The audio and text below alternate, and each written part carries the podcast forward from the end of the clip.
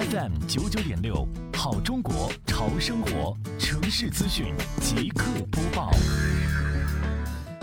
以减量为前提，加大培训力度。近日，杭州市双浦镇人民政府城市管理办公室生活垃圾分类分管人员对辖区新增企业单位分别进行专题培训。培训内容分为四大块。一是以习总书记在二零一九年六月份提出的生活垃圾分类新时尚的重要指示精神为总则；二是对省条例实施的解读；三是对三化四分的解析；